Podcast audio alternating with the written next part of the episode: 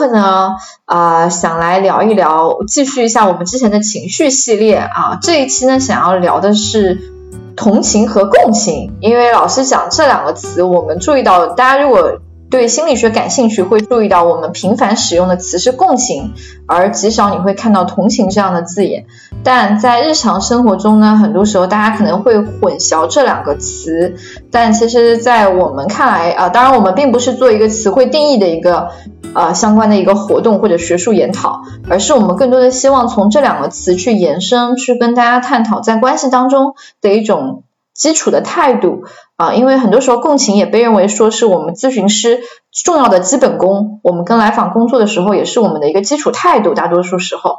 啊，而我们认为这对于关系的建立和长远也是非常有利的，也希望这个部分的探讨能为大家在关系方面的一些构建。呃，有所帮助，去从这两个从共情和同情的区别，还有一些这个词汇本身共情本身的一些探讨延伸出去，能给大家在关系相处中的一些部分带来一些呃收获。然后对面是我的小伙伴浩然和静一啊。OK，因为这个话题其实也是我提出来的嘛，我当时也是就在想，那我们应该谈什么？然后我想起来，就是同情跟共情，其实蛮蛮多人会呃。有有点混淆不清，而且而且说实话，这个其实哪怕是在咨询界，呃，我们受训的时候也会经常，就尤其是最一开始会特别有很很多的那种培训的篇幅，都是用于去呃辨识同情跟共情的区别。就这个，它确实有的时候那个交叉还挺让人迷惑的，所以我觉得这也许也是一个挺有意思的，就可以说一说。嗯，对，如果我们要讲这个从定义的角度来讲的话，我自己的一个感觉哈，其实。我觉得他们俩有两个，嗯，挺基本的差别。第一个差别呢是在于，呃，我会觉得共情是针对于情感的，呃，主要是情绪。如果我们广义一点的话，这个情感还包括呃希望或者是需要，嗯，但是共情是针对于情感的，而同情呢是针对于事情的。就是说，是针对于对方的处境啊，对方的这个经历了什么事情的，那这个是我们想到第一个点。还有另一个点呢，是我会觉得，呃，同情之所以我们说在咨询当中不是咨询师的一个最基本的态度，很重要的是因为同情从基本上来讲，它是一个置身事外的态度。呃，我同情你，意味着这件事情是发生在你身上，与我无关。啊，但是我同情你，而共情呢，好像至少想要追求的是一种，我要置身事内啊，或者我仿佛置身事内的一个态度，是说我和你在一起，呃，来去体会哈你的感受，然后共同来面对的这种感觉。嗯，而且而且，其实同情跟共情，你要去细细说的话，它的区别其实还是蛮大的。呃，就是我我们。会觉得它很像，也可以理解了，因为就是我们默认的，像我我很同情你，或者我很共情你，好像我我觉得这样哈，因为我们讲的这样可能比较抽象，我想要不要我们列一个具体的场景，让大家感受一下哈，就是是的，是的，对，比如说呃，比如说呃，你的朋友他他也许他准备了很久的一个考试，但他最后发现他的成绩还是没有过线，啊，这个时候。啊，我们也许可以分别举几个例子，比如说同情、共情啊，或者是怜悯这三种语句或者姿态，它表达出来的一个 sample 的例子，它会是什么样的一种表达？也许你可以可以给一下。对对对，特特别好一个例子。所以我在想，其实以以这个来讲的话，首先我想先说的是，呃，其实它的区别在哪里呢？就是同情它是一个，就是很很。聚焦很精准的一种情绪状态，比如像我说我开心，呃，我们都大概知道开心是一个什么样子。然后我我愤怒，我们都知道愤怒是个什么样子。呃，我同情是跟他们划等号的，同情也是一种类似于开心啊、愤怒，就很精准的定义到某一个点上的一种情绪状态。但共情不是，共情它它其实是一个更泛一点的一个概念，它它不是说聚焦到某一个细小的点上，而是它更像是一种一种状态。比如说像就说刚刚那个例子。我对面一直没考上，一直落榜，然后他特别难过。然后你说：“哎呀，我这我真的这个看着就让人心疼啊！”这这可以是一种同情，他其实也包含一种共情。但如果啊，但如果对面一直落榜，然后特别生气，什么世道一点都不公平，扯淡啊，怒火冲天的，你这个时候如果说，哎呀，我能够理解他为什么这么生气，其实这个不太算一种标准意义上的同情，因为同情更像是一种就哎理解他的那种不容易，然后，但但是像这种针对愤怒，它更多的是一种。就是我我知晓你的情绪状态是这个样子，就是我我明白你的感觉，你的想法是什么。但他就比如像他愤怒，你也可以是共情；他他觉得悲伤也是共情，然后或者他觉得特别开心，你也可以共情。就共情是一种就理解对方，他到底落在哪个点是看对方是哪个情绪，而不像同情，他就是指我自己觉得对方特别不容易，有点心疼那么一种特别轻微到某一个点上的一种情绪。嗯。对，如果是怜悯的话，可能就是说觉得对方很可怜，嗯，就是我我觉得这个当中还是有一点细微的区别的，就好像怜悯是说，哦，他他是一个很可怜的人状态，或者他是一个很可怜的人，嗯。对，再再比如像回到刚刚那个例子，举的再夸张一点，可能就更清楚啊。比如像对面一直落榜，一直落榜，一直落榜，结果对面特别开心，哈哈大笑。哎呀，我终于有正当的理由去摆烂，回去继承我父亲的千万遗产了。那 那这个时候，你你如果说 同情，这这同情不就没什么同情的吗？那你这个时候，但是你可以说，哎呀，你你这么一说，我明白你为什么哈哈大笑了。那这是一种共情，但你不能说这是一种同情。所以共情其实就是说对方。看对方的情绪嘛，那跟同情其实只要偏离了对方的那种什么弱小可怜的那个状态以后，呃，就是同情就不再是了，但是共情还可以一直是。嗯，呃，这样哈，我我我我来举一个比较粗糙一点的例子哈，就是来给大家说一下，比如说面对刚刚还是回到刚刚这个例子，这个人呢考试没有过线，是个很重要的考试，可能这是他第二、第三次了，然后如果你的出发点都是想安慰他。啊，出发点都是想安慰他，OK，然后分别给大家举例子啊，同情他会，他也许会这么说，嗯，你你这样确实蛮惨的，我觉得你还挺挺可怜的，这样这个考试都一直没有过，哎，这个也也蛮惨的啦，啊，同情可能是这样子的，那么怜悯呢，可能是就是，哎呀，你你这下可咋办呢？你这个。你这个这个这个，你你都复读第三年了，哎呀，我都替你犯愁啊！你这个，哎，你你这个下个月房租还能交吗？你这个在在外面考研，要不我我我我借点给你，或者我送点给你？你看你这你这怎么考都考不上的命，你要不要去算算？这可能是一种偏怜悯的态度，而共情他也许可能会这么说，他也许可能会说，哎，我我知哦，我知道对你来讲他。这个考试没有通过，你一定很痛苦，也非常遗憾。你做了这么多的努力，你是很希望自己去通过的，你一定也对自己非常失望。这段时间对你来讲，他也一定很难熬。如果你有什么需要的话，也许你可以跟我分享啊，我会在这里跟你一起待一待。然后就是，这是一个比较粗糙的例子哈，给大家去感受这个细微的差别。我觉得只能说懂的人会懂哈。但是他们，我我觉得再再 粗糙一点，再粗糙一点，我觉得就是。再粗糙一点。对，呃，同情、怜悯，那就是你真可怜。然后共情就是，哎呀，我能想象那种不容易。我觉得是，可能它还不够粗糙，可能再想想还有更粗糙的。但但是我觉得它里边的那个区别，其实就是。如果是就彻彻底底的同情跟怜悯，就是我我站在我的角度，我我也没打算去理解你，我只是觉得这个人真看着可怜兮兮的小可怜儿的。然后至于他的那种就是感同身受的味道，没有，我就是觉得看到一个像脏兮兮的小猫，觉得哎呦不容易，这小猫看着真让人就让我不舒服，就这是那种同情怜悯的部分。如果不光是站在我的角度，我还在想，哎呦这小猫脏兮兮的。这这这是不是肚子也饿啊？然后就为它去想，其实这个就有共情的部分了。其实共情，嗯，归根到底，我觉得它的本本质其实是在讲摆脱了自己的立场，试着去站在对方的角度去思考问题，就是那种什么。我觉得我们还是怎么讲，还是共情太久了，一下子站同情的位置，我们有点站不对，不习惯。我认真的想了一想，我周围那些爹味比较重的人，我觉得他们才不会像我们这么这么这么嗯这么柔软的去怜悯的，都很重的。我想了想，就回一个说，哎呀，你这怎么回去跟你爹妈交代呢？啊，你这样对吧？你们你们家的这个这个这个这个，你们家是不是就属你啊？还没考上研究生啊？你这个哥哥姐姐是不是都已经上了？你这回家这个过年这咋过呢？你爸妈又会问起你了呀？哎呀，我都挺担心啊。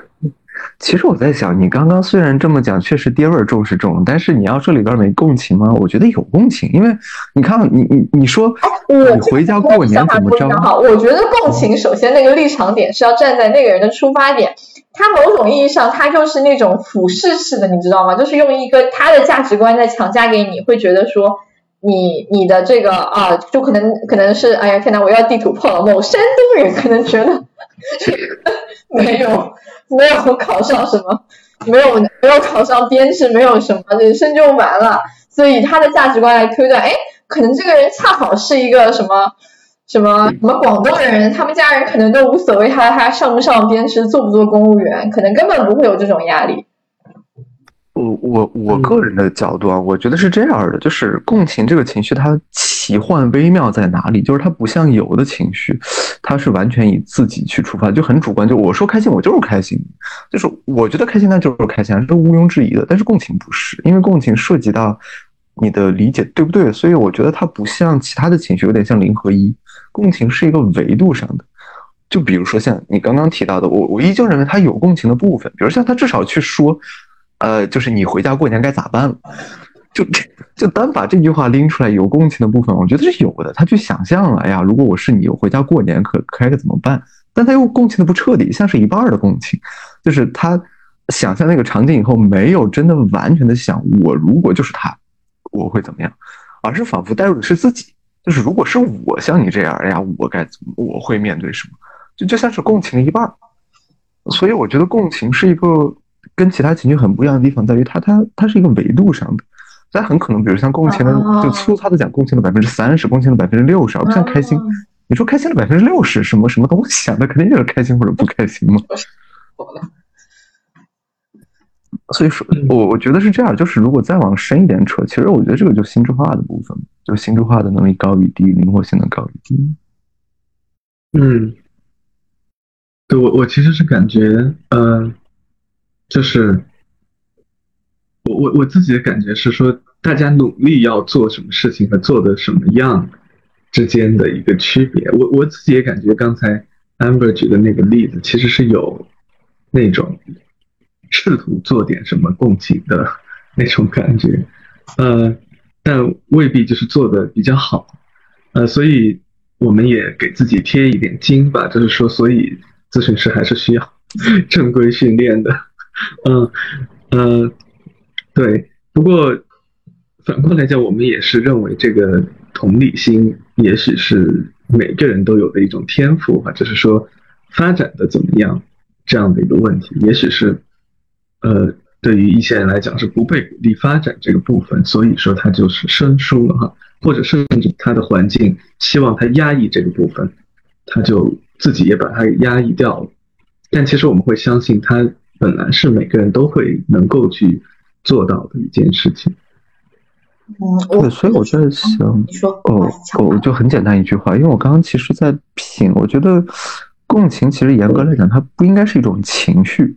它它可能就不是一种情绪，只不过它最后呈现出来有有有一个部分，它会呈现出来有情绪的那个面儿，因为，呃，就是呃，一般情绪是一个线索，但是它更像是一种能力或者一种状态。嗯，我认同你，就像你说的，它是一种姿态，我觉得它更多的像是或者，哎，接着静怡刚刚的话说哈，我们这么费力的讨论，大家能注意到咨询师日常的工作有多么难了吧？就是我。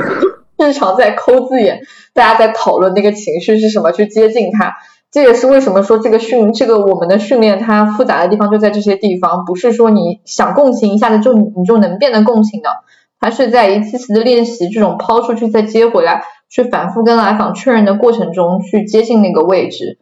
所以并不是说你觉得我想共情你我就能把这个共情传出去的，不是这样的。它是对方要能接住，且他体会到了，这才是一种共共情被完成的一个过程。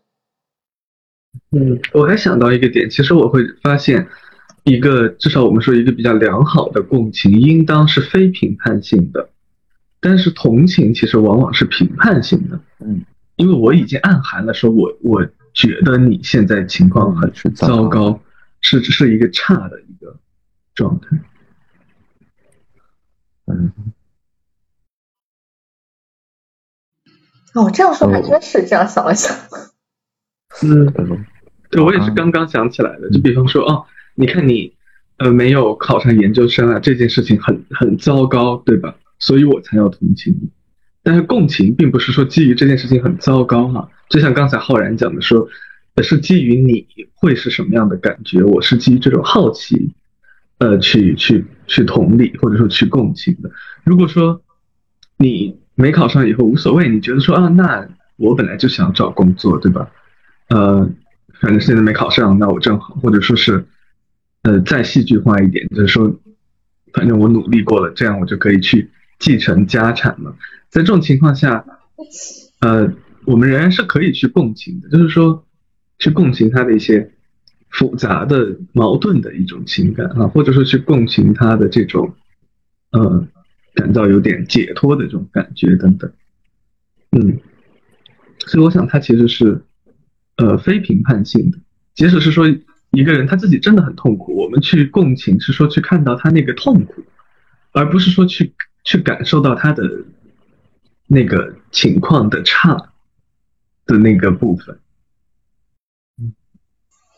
嗯，或或者说在感受的时候是是没有自己的，就是不是那种我高你低或者你差我好，而而是完全的进入到那种，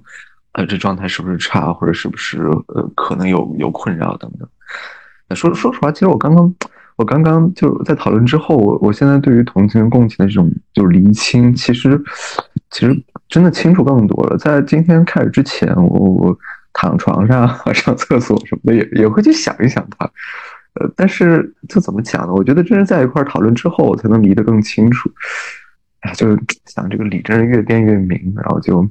然后就联想到了一些。我让这个理加入一些其他人。弹幕里有人说说，啊，共情更中性一点，然后 empathy 和 sympathy 可以从英文的角度讲一讲，然后也在说说共情是不是一种方法，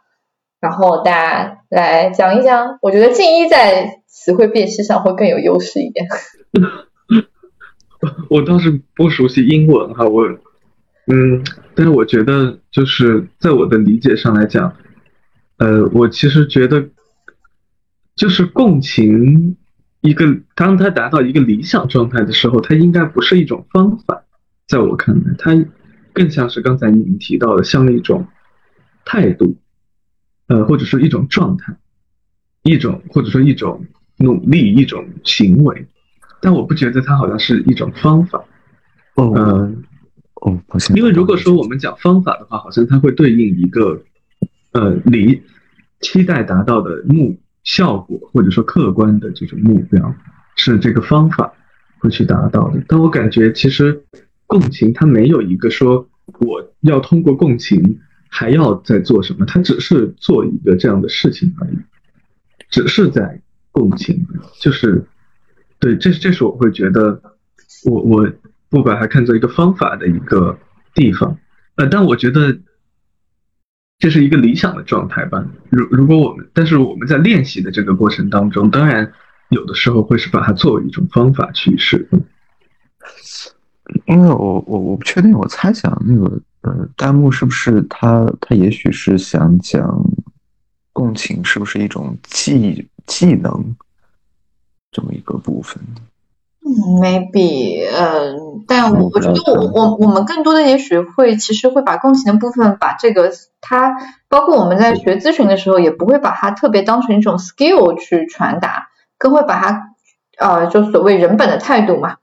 就是更多的是把它作为一个底层哲学在传授、在训导、在学习，所以也很难讲它是一种 skill 啊或者技巧性的一些东西。它更多的是一种基础态度，我自己学的过程中我是这么理解的哈。呃，不过说起来，你说它完全没有那种技巧的部分吗？我觉得也也不一定吧。就是在我的感觉里边，就是首先，呃，共情的能力它其实不需要训练。就我觉得，因为这是天生的嘛。镜像神经元只要你不缺，这个能力肯定有。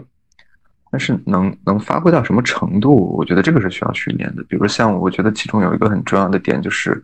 在共情的时候，你得先把自己忘掉，就你不能把自己的那个态度带进去。我觉得这个其实是需要训练的，就如果没有什么刻意练习，很容易就不自觉的加入自己的态度。这个地方我会跟你稍微有一点点不同的看法，就是我相信同理心它会先天的会有，或者会有这样的一种呃这样一种发展的可能性存在。但我觉得说对很多人来讲难的是，可能我们在成长中我们的环境会变化，你所同理的那个理，它它可能适用到 A 环境可以，适用到 B 环境又变了。而这个理的，你能接受这个理的弹性度的不一样，我我能感觉到很多时候是它弹性度不够，以至于很多同理的或者同理心的那个出发点出现问题。就像我们刚刚举那个考研的例子，我说那个跌位有点重，你也会说它里面有一点同理的成分，但它很那个同理的那个理的那个规则的差异，会使得他很难去接近那个部分，他像有壁一样就跨不过去。我我我觉得其实咱们说的是一回事，就是你把它叫灵活度，然后我说的是忘记自己嘛。就是其实有的时候失灵活，就是因为有有一个所谓的自己的信念不能被逾越，然后使得失灵活。我我其实突然想借用一个哲学概念，叫做阳气。嗯嗯，大家也许在学马原毛概的时候。会听说过这个词语？这什么东西？我我感觉学的不行。但我觉得，就是我突然想想这样说，就是说，技术性的训练或者这种呃工具性的使用，在我们去练习自己的同理心或者是共情的过程当中是必要的。但可能我想说的是，在一个理想状态下，这种技术性的成分最后是要被扬弃掉。哦，就是说，哦哦，阳气，哦，阴阳会的阳气，我以为是说阴阳。为什么有海员还叫阳气？我对我刚刚愣了一下。对，就是说，呃，它要被取消哈，然后保留那个我们说的那种，呃，很直接的、很当下的那种同理的部分。但我觉得不可否认的是，之前的那个练习确实还是挺需要的。嗯。这就是一个返璞归真的过程嘛，技能的训练到后面都有这样的一个存在，我理解。就是我，因为我刚刚其实在想，你说其实咨询师的受训很大一部分可能和日常生活不一样，就是我觉得我们多多少少在刻意练习这个过程嘛，就是如何，呃，就是呃，就是怎么讲呢？可能从我的刚刚的话语来讲，就是如何摒弃掉自己的主观，而是完全进入到来访的视角里。然后从你的话来讲，就是可以更有弹性的去不加批判的去呃，就是理解来访的感受。我想到一个话题，我不知道你们在咨询中有没有被这么被来访质问过，就是他说你看上去对我是很 nice，是很理解我，但我知道你都是装出来的，你你都是你的技 巧在演出来的，你的内心深处对我还是有。有看法的，你只是你的那个技巧的部分，因为我付了钱，你技巧的部分，你再这样呈现。哦，这这个其实还蛮多的，就是我觉得，甚至有的时候我很，就是有有在猜想，就是我觉得可能，也也许真是所有的来访都会有这部分的想法，只不过是或多或少，然后或明显或藏的，或者说无所谓。但但我觉得这个想法可能真的还挺理解的，我觉得是肯定会会存在的。嗯，我觉得这个听上去很现实，也很对。呃，可能如果是我的话，我甚至会直接承认。我在想为什么不承认？就是关键是这个对他来讲意味着什么？就是说这个会对他，他觉得会对他造成什么的影响？会对咨询造成什么影响？呃，但我确实不觉得说咨询师在咨询当中就可以。真的进入到对来访完全没有评判，我也许会向他解释说明说，如果我的内心当中对你产生一些什么想法或评判的话，我会意识到那是我自己的部分。呃，对，可能我也会去想这个如何帮我更好的去理解你，如何帮我更好的去理解我们的关系。嗯，我不会把它直接带入到咨询当中，当然也更不可能去把它转化为对你有什么行动。嗯，对，但我觉得他们的这样的疑惑不是很现实吗？是蛮现实的。我我记得我还真的就被这么问过，然后我我内心的感觉就是，我记得以前看罗翔的时候，他他有过一句话，我印象蛮深，就是法律人对于正义的追求，呃，应该持这样的一种态度，当然肯定不是原话了，但我我理解的大概是这个意思，就是正义永远都不可能百分百得到来公正，或者说。但是这并不妨碍我们把它作为一个崇高的目标，然后去努力的追寻它。我觉得其实在这里也是，就是我们知道咨询是不可能真的百分百的理解来访，但这并不妨碍我们去追寻这个状态。就是就是。对我，我们作为一个个人，我们肯定是有个人的一个身份。我坐在咨询室里边，我是来访的咨询师，但我也是冯浩然嘛。所以，来访说他在喜怒哀乐，我去理解。但他突然说一句：“我杀了八十八个人”，那我肯定也不可能第一时间去理解。嗯，你杀了八十八个人，嗯，但是肯定怎么怎么着。我第一反应肯定是：那你会杀了我吗？好可怕！我要报警吗？所以怎么讲？我觉得，就是我们的受训让我们去努力达成那个状态，但但我们作为自己的那个部分，你又不可能真的就。被泯灭掉，所以，对我刚才转念一想，其实我我会很好奇的一个点是在于，我觉得说，呃，如果来访者的原话是像刚才 Amber 那样讲哈，我觉得我转念一下会觉得说，他他好像对我有一个表述，是我只是装出很，呃，对他没有批判的样评判的样子，但是我会觉得我甚至没有装出这个样子，嗯，是什么会让他感觉到我好像在装出一个这个样子？哦，他这个我我我理解可能不一定说是装，他那个装的意思可能更多在表达是这是技巧性的部分，这不是真诚的部分，所以他用装这个字，他觉得这是技巧。就像刚刚中间弹幕也有人提到，共情是不是一种技巧？有的来访也可能会提出说，哎，你是不是只是在用技巧对付我？因为你大家都知道咨询是有话术的嘛，就你去买一点咨询师的什么咨询师的常见应对的话，就这些书也很好买到，上面就是会告诉你说，哎，当来来当来访跟你啊讨论费用的时候，来来访攻击你的时候啊，来访迟到的时候，你该如何去表达啊？当来访挑战你们的关系的时候该如何？这个技巧性的东西都有范式的，确实是有的。嗯，就呃，我想，嗯，其实我觉得这个。如果我遇到这个 这这样的质疑，我其实觉得真的，首先，他他还挺挺到点上的吧。嗯，也许有的时候我们自己也会思考，就说我们在咨询中到底是技巧更重要，还是那个，呃，真心那个所谓真诚一致更重要。嗯，然后我会觉得，就好像如果被这样质疑的话，其实这个点是蛮好的一个讨论的点。嗯。对，然后我我其实会觉得，如果联系到我们今天讨论的这个主题的话，嗯，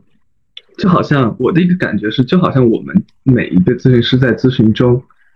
呃，浩然的那个话讲的比较高大上，我其实想表达相同的意思，但是我可能想讲的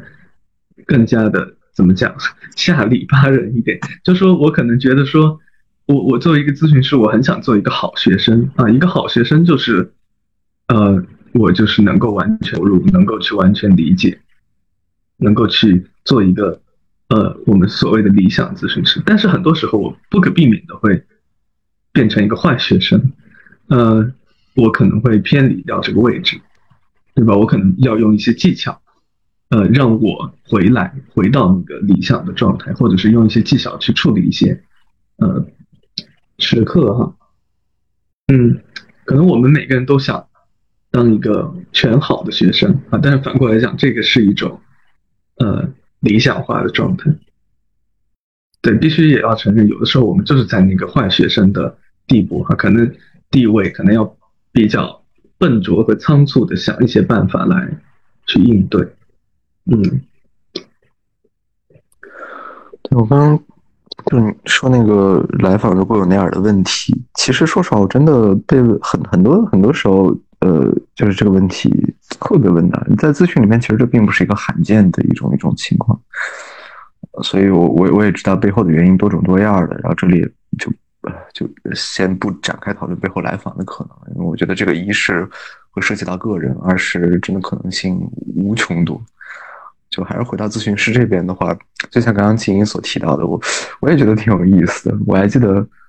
呃，就在刚刚开始受训的时候，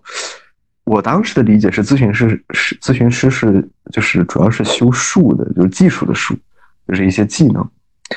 然后那个时候有有人会跟我讲说，咨询师其实是修心的，我我还会想什么扯什么有的没的，玄了吧唧的。但是说实话，我真的越来越。尤其是现在，真的越来越感觉到，咨询师在修术修完了以后，那真的是在修心。嗯，就是他他真的不是那种特别玄，我觉得就是特别实实话实讲，就像来访者提到的这种，是不是只是在表面应和，其实内心根本就不理解、不认同啊，只是话术上的一种技术。我我不可否认，我觉得真的很多时候，其实我们肯定会陷入到这种状态，但是我我们挺。其实也挺担忧自己陷入的那种状态的，就怎么能够保证自己不陷入到那种状态？其实就是，你我觉得说的特别玄而又玄，就是修行。说的可能更现实一点，就是怎么样让确保你不会偏离那种想要理解的好奇的位置。这个这个真的不容易。我觉得很多时候咨询师，嗯，年复一年的去学习、去精进，其实就是在做这个事情。嗯。是我把这个部分总结一下哈，我想这是分两个方面哈。首首先在咨询这个实实际的这个场景体验当中，呃，大家要相信我们，我们以以人这个人性的部分作为工具在在工作，我们肯定会带有自己的部分，但我们的受训其实在帮助我们去把这个部分更好的去澄清它，去理解它，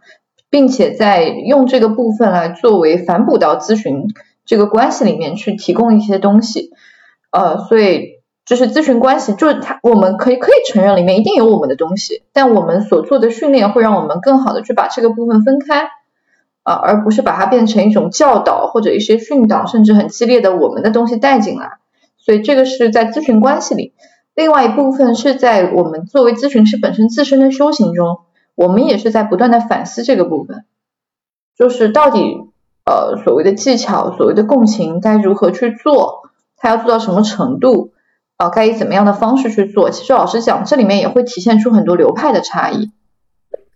呃，所谓而流派很多时候就涉及到对人的底层理解的不一样，我们所信奉的东西不一样，会让我们在这个方面的修行上也会出现差异，或者说修的这个也许都修共情，但我相信我们三个本身是不同的流派，我们在所自己所修的共情上面的那个点位或者是那个方向，微妙的差异是有差异的。嗯，所以这会导致我们的来访的体验也会不一样，呃，但很难讲哪个是更佳的。我们也可能会有适配的来访，因为老实讲，我们只能说我们努力的接近，但有一些东西就是限于各种各样的我们的先天特质也好，我们自己的一些所信奉的东西也好，它可能就是没有办法呃 match 的，嗯。对，因为落到一个个人的层面，那知情意每个部分都会有嘛，认知、情绪、意志。那有的时候其实这个微妙一点，就是更侧重于在共情那个部分去理解那个部分。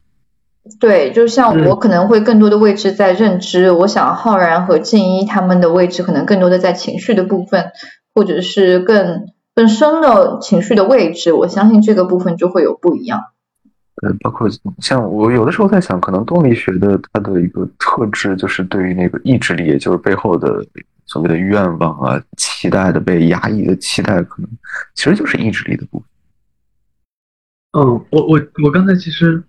呃会想到一个点，就是而而从另一个角度来讲，就是任任何来访者提出的质疑，其实都是一。多种可能性当中的一个，最终要返回到来访的身上。其实我我会听到的时候，至少在我的一个思路当中哈，我可能不会想要直接去解释这件事情，呃，或者进入一种理智的层面，嗯，而是想办法如何返回到来访的一些，比方说像刚才讲到他的担忧哈，他的一个愿望，他的想象之类，因为我们完全可以想象有一个来访者。可以提出一个对偶的问题，或许你们也会经历过。就有的来访者会说，呃，因为他确实还蛮常见的哈，所以我也没有特指。就是说，也许会讲说，哎，比方说，刚才的那个时候，我看到你好像很尴尬，或者说，我看到你好像就是，嗯，听到你说一些垃圾话，听到你有些慌乱，会让我觉得更信任你了。因为也许之前你表现的太好了，会让我觉得你不太有那种人性、那种人的感觉。但看到你会失误，哈，看到你也会有自己的。情绪会让我觉得你更像一个活生生的人，呃，这个我还遇到也遇到挺多，所以我想他跟刚才那个疑疑问其实是一个对偶的，就是说他内心当中最终回到来访的身上，都意味着他对这个关系的理解和想象哈等等，嗯，并不是说哪一种才理对咨询关系的理解才是对的或错的，但是一定可以回到他自己的身上发现一些什么。而且我我之所以突然想讲这个，我觉得这个其实也是一个蛮好的例子，去去讲说到底什么是共情的。就是说，我们共情不是要在判对错，呃，就是这样的和看似相反的这些情况，其实我们都可以去共情，可以去继续去探索。呃，就像我们刚才讲的，共情它是一种态度哈，它并没有特定的内容，我其实是非常赞同的。嗯所以这里也回应一下弹幕里的一个问题，我想我们一直在反复的讲了，他说共，他问我们的共情是不是真的停留在技术上面吗？我们可以问一下自己。我想我们讲了那么久，其实都在讲共情是一种态度，但这个态度涉及到我们每个人的修行的方向和所信任的哲学流派不一样，它会修出不一样的东西，而且这个部分很大程度上跟我们个人特质是有关的。所以，呃，这个东西只能说是共情，我们在修，但它很难讲是一样的东西。然后我们也会以这样的一种态度去做，但是在来访那边能接触到的多少，它是什么样，我们没有把握，我们也没有办法去确认。我们只能说，我们是以自己为容器，自己为工具在做这样的事情。然后还有一个点，我我挺好奇你们是怎么看的，就是因为我我也确实有有听过这样的一个问题问到我，呃，也是蛮多的，也是不是特质啊，呃，就是，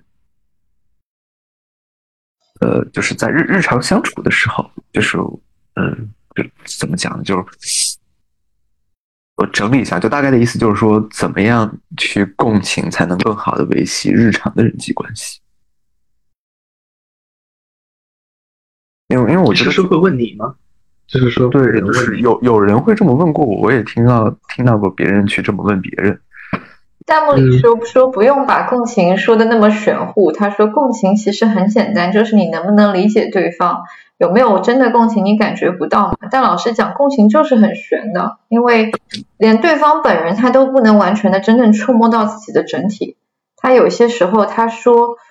他也许都不能表达清楚。像我的来访，我也不说，也不特指某个来访。我在咨询经历中会经常遇到有一个来访，可能在我说了一句话之后，可能在之后的过了十次、二十次咨询才跟我讲说，咨询师，我突然理解你那个时候跟我说这句话是什么意思。虽然我那个时候不能理解，我还很生气，但我现在懂了。那个你那个部分是我现在才感觉到的。所以老师讲共情这个东西就是这样难，因为他也许连他本人都未必能真正的把这个部分触摸清楚。因为是这样的，就是他和我们上周讨论那个话题挺相关的，就是上周我们不是讨论那个就是讨好嘛？因为我记得当时的那个语境大概就是说，有有的人困扰的点是，呃，他担心如果就太共情别人，有点像失去自我了，就好像完全让渡了自己的边界了。我觉得这个点其实挺有意思的，嗯，那我不知道你描述清楚，就就好像事事为别人考虑，那没人为我考虑，有点这种感觉。所以当时就有人的困扰就是，那在日常的相处里边，我到底该把，就是怎么怎么讲呢？就是共情好吗？还是不好呢？那就怎么样保证我的权益一样的那种味道？老实讲，我对这个部分会稍微有一点点，我对这个部分稍微有一点点不理解。老实说，就是。呃，去太就是去能够理共情理解别人，但会把自己放在更靠后的位置，是指这样子吗？嗯，对对对对对，那至少当时那个就是有有的人是这么表达的，我不是说我，我只是抛出来一个供大家讨论的一个，我也我也挺好奇你们的看法的一个问题。嗯嗯，我的我的第一反应是，共情的对象可以是别人，也可以是自己呀。就我们也可以共情自己呀，不一定都是在共情别人。呃，所以，嗯，比方说我我既可以去共情别人，说他现在是什么样的心情，他有什么需要，我们也可以共情自己，就是我现在有什么感受，我有什么需要。呃，我现在，所以这个其实是一个。有点像套娃哈，就是说我可以先共情我自己，是不是想要共情别人？对，赞同。我并不是要强迫性的共情别人，嗯，我可以选择性的共情别人，而在这个之前的前提是我共情我自己，是不是愿意去共情别人？对对，这个说出来也是我我当时我的一个想法，就我特特别特别赞同这个部分。对，而而且我觉得，其其实你刚刚提到那个共情自己的这个点，我觉得它其实挺微妙的。就也我猜想，也许会让有一些人稍微诧异一下，就是哎，共情还能共情自己吗？但其实真的是这样。有的时候，包括在生活里，包括在咨询中，我觉得很多人其实他们存在的一个困扰，就是他们对于自我的共情太少。对，我记得，嗯。我记得好像就 Bob 说的吧，就是如如果是一个好人的话，他代表的是对所有人都好，那这些所有人也包括自己。嗯，对，而且我想，至少从人本的一个咨询逻辑上来讲，咨询师之所以要为来访者提供很多的共情，他的呃，可能所期待他自然而然的结果之一是来访者能够去内化这种。呃，共情性的体验，也就是说，意味着来访者能够自己给自己提供这个共情，嗯，所以说，呃，对我我会感觉，比方说，我们去能不能够去觉察到自己现在的想法和感受，哈，和自己现在的愿望，我想这是，呃，确实也是挺重要的，而且我也很同意，我其实，呃，越来越觉得，呃，共情自己的不足，其实是。呃，很多人不仅是来访者，而而且是社会上的人，就是困扰，可以去去可以可以去描述他们困扰的一个方面。嗯，就大家对自己其实呃有的时候反而会更严格，就是对自己有很多的这个评判，而共情自己好像反而是更难。嗯，是啊，我想对很多人来讲，共情自己那个难，也许在于。这个这个态度本身的构建，他也许他有没有体验过？你知道，就是如果从社会学习讲，你周围要有这样的范例，能让你去模仿学习，在成长中。而我觉得，在我们中国的整个成长中，批评式教育一直是占主导的。当然，我这个并不是什么崇洋媚外，或者说啊觉得这样不好或者怎么样，只是在说这个可能会带来的一些部分是大家对于呃。共情自己，在自己在在一个更平等、更蹲下来的位置。当然，现在国内的教育也很强调这个部分哈，就是蹲下来跟孩子说话这个部分，他能够体会到这种平等的位置，然后也许才能他这样才能这样平等的对自己，而不是以俯瞰自己、很苛刻的对待自己。我觉得除开刚刚那两个，还得再加一个，因为我觉得这两个都是个人层面，它只会让我们自己在这个圈子里面相对舒服，但我觉得这个无助于改变，所以还得有更多的一些啊。我们说一个相对委婉一点的哈，比如说在一些特殊的期间，大家经历了一些失去，这种时候有一些什么样的小 tips 吗？对于去我在家里面或者在一些场合内完成一些自我哀悼。嗯，其实还是蛮困难的，因为，呃，哀悼它其实真的是可以说是心理学最难的这种，呃，方面之一。可而且就是不管是从社会的层面来讲，就是我会觉得能够去比较好的完成哀悼这件事情的人确实是很少的，而且大家对他的重视程度啊，就好像我觉得像呃共情啊、同理心啊啊这样的一些概念，至少在这个。中产或者说关心心理学的人当中还是蛮流行的哈，但是像哀悼这样的概念的话，呃，还挺少被提及。而且我我自己的这个经验是要要即使要在咨询当中帮助来访者去完成这个部分，也会是比较复杂的一项任务。如果目的是说在这种环境下怎么样让自己过得更舒服的话，我觉得是不是如如果目的是这个，是不是可以把那个话题稍稍微就是难度缩一下，就是不说如何帮助自己爱到，就是如何让呃完成对自我的共情，或者说对自我的这份理解和支持。我觉得这个是不是相对就更更易行一点？嗯，对，其实我们也讲有有一个替代的方案，就是确实可以不共情，可以去隔离。我一直觉得隔离其实是一个很多时候都是功能良好的行为，只是在一些特定的时候，只是在一些特定的时候隔离会出现问题哈。比方说要谈恋爱了，呃，这样的时候隔离才会体现出它的问题。在很多的社会情境下，隔离都是很有用的，包括说我们讲说呃一些很困难的时候。备注：这个隔离是一个心理学的特质语言，大家不要想太多。哦，我都没往那方面想。对它，呃，完整的是情感隔离哈，就是我们能够假装不去某一部分情感，能够把它隔离掉哈，或者假装没有体验到它的这种能力。你从概概念上讲的话，你得先意识到有这么个东西，才能进行第二步的隔离。所以他已经有意识到的那个部分，所以它功能其实挺高的。对，大多数人是在没有意识的情况下做了这个事情。那个那个从概念上讲，其实就更偏向于一种否认啊，对，一种否认嘛。它其实就它已经不能算是隔离了。呃，但我我想，也许到这个部分，也许说，呃，在你们看来，作为普通人，每天日常去提升共情能力，不管是共情别人还是共情自己，它有一些什么样的原则吗？或者说这种态度的产生？因为老实讲。这个我我们是因为呃我们的工作或者各方面会让我们去了解它是一个什么。当然大家也看到我们的受训整一个时间会很长，我们可能训练了两年三年，可能才开始能够尝试去做这样一件事，然后有这样的一个态度。但我自己记得我在咨询师最初其实训练完成最初做新手咨询师。当然，现在也很也蛮新了。做实习咨询师的时候，那个共情的部分真的很折磨人。每次被督导督的时候，去那个那个过程，就感觉天哪，我在说什么？就很羞耻感，你知道吗？天哪，我在说什么？明白明白。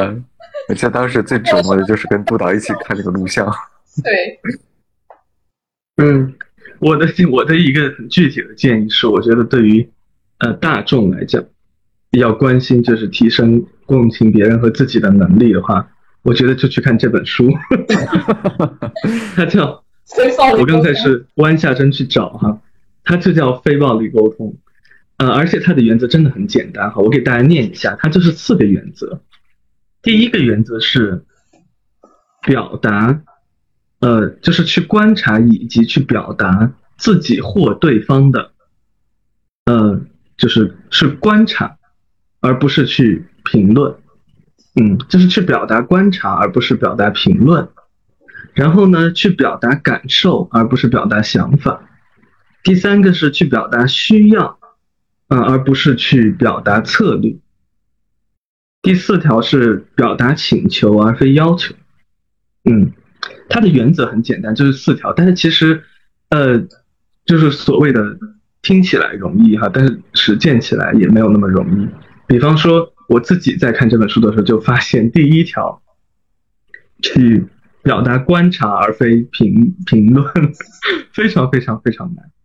而且他的这个观察，他的那个要求是真正的观察。我们说不带评论的观察，其实我们呃发现还挺难的。就是真的有，就是说着说着评论就出来了。嗯，比方说我们说，呃，我举一个例子哈，就不久之前我给。一些学生讲一个课，啊的时候，我然后我尝试想要给他们一个例子，然后我就跟他们说，那个例子是说一个人他说啊，你你怎么总是乱开车啊？你你怎么，对你怎么又乱开车？就是我我想举这个例子，然后说把它换成非暴力沟通的这个观察是怎么样呢？我就尝试，我就跟他们说哦，我就说有一个不带评判性的观察应该是说。嗯，我看到你，呃，总是忘了检查车况，但是我马上意识到这个它也是一个带评论的，就是这个总是是不对的哈。真正的观察是说，最近几次我坐你的车的时候，我都看到你没有检查车况。可能或者更精准的是，这一次、上一次、上上次你没有。对对对，所以这个真是说起来容易，做起来难。嗯。我刚刚建议提到的是跟别人嘛，我那那我补充一个自己跟自己的理解跟共情吧。呃，我自己也会时常用的一个方式，就是无论你在哪种让你困扰的情绪里，你对自己生气、对自己失望等等所有的这些，呃，你先把它捏成一个小人，你就把它更具象化一点，呃，不需要特别刻意啊，就是想象一下，然后同时你再捏一个更包容一点的、更温情一点的自己。然后就让心里面去试着自己跟自己对话一下，嗯，比如说像，呃，在在怎么讲呢？打游戏的时候，我觉得这个最最中性了。然后被一个看起来蠢蠢的一个人给骂了，但是至少我的观点里边是他太菜了，所以他看不懂。那这个时候可能就自己在心里面自己跟自己讲。你看一下他的这个等级很低，你应该明白他是一个新手，他看不懂也是很正常的，不要太生气了。就类似于这些，也可以自己跟自己去对话。嗯，是，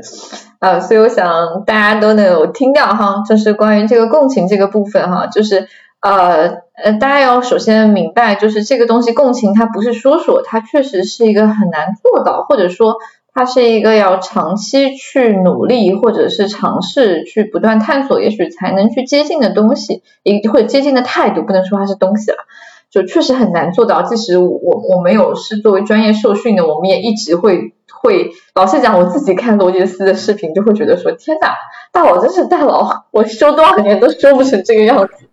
就我们也会在不断的反思，觉得自己还有做的很多不足的地方，更不要说每个普通人在日常生活中，可能你没有接受过这样的训练，或者说没有去很好的、很很逐字逐句的去思考过自己的对话是如何进行的。大多数人的日常对话都是在一个自动化的思维的推动下去完成的，所以其实共情这个东西就更加难被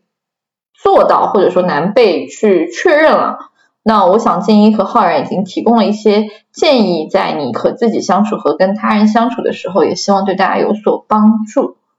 嗯，然后我来总结一下，然后今天我们讨论的话题是关于共情啊，它和其他所谓同情啊、怜悯啊这些情绪的差别。因为其实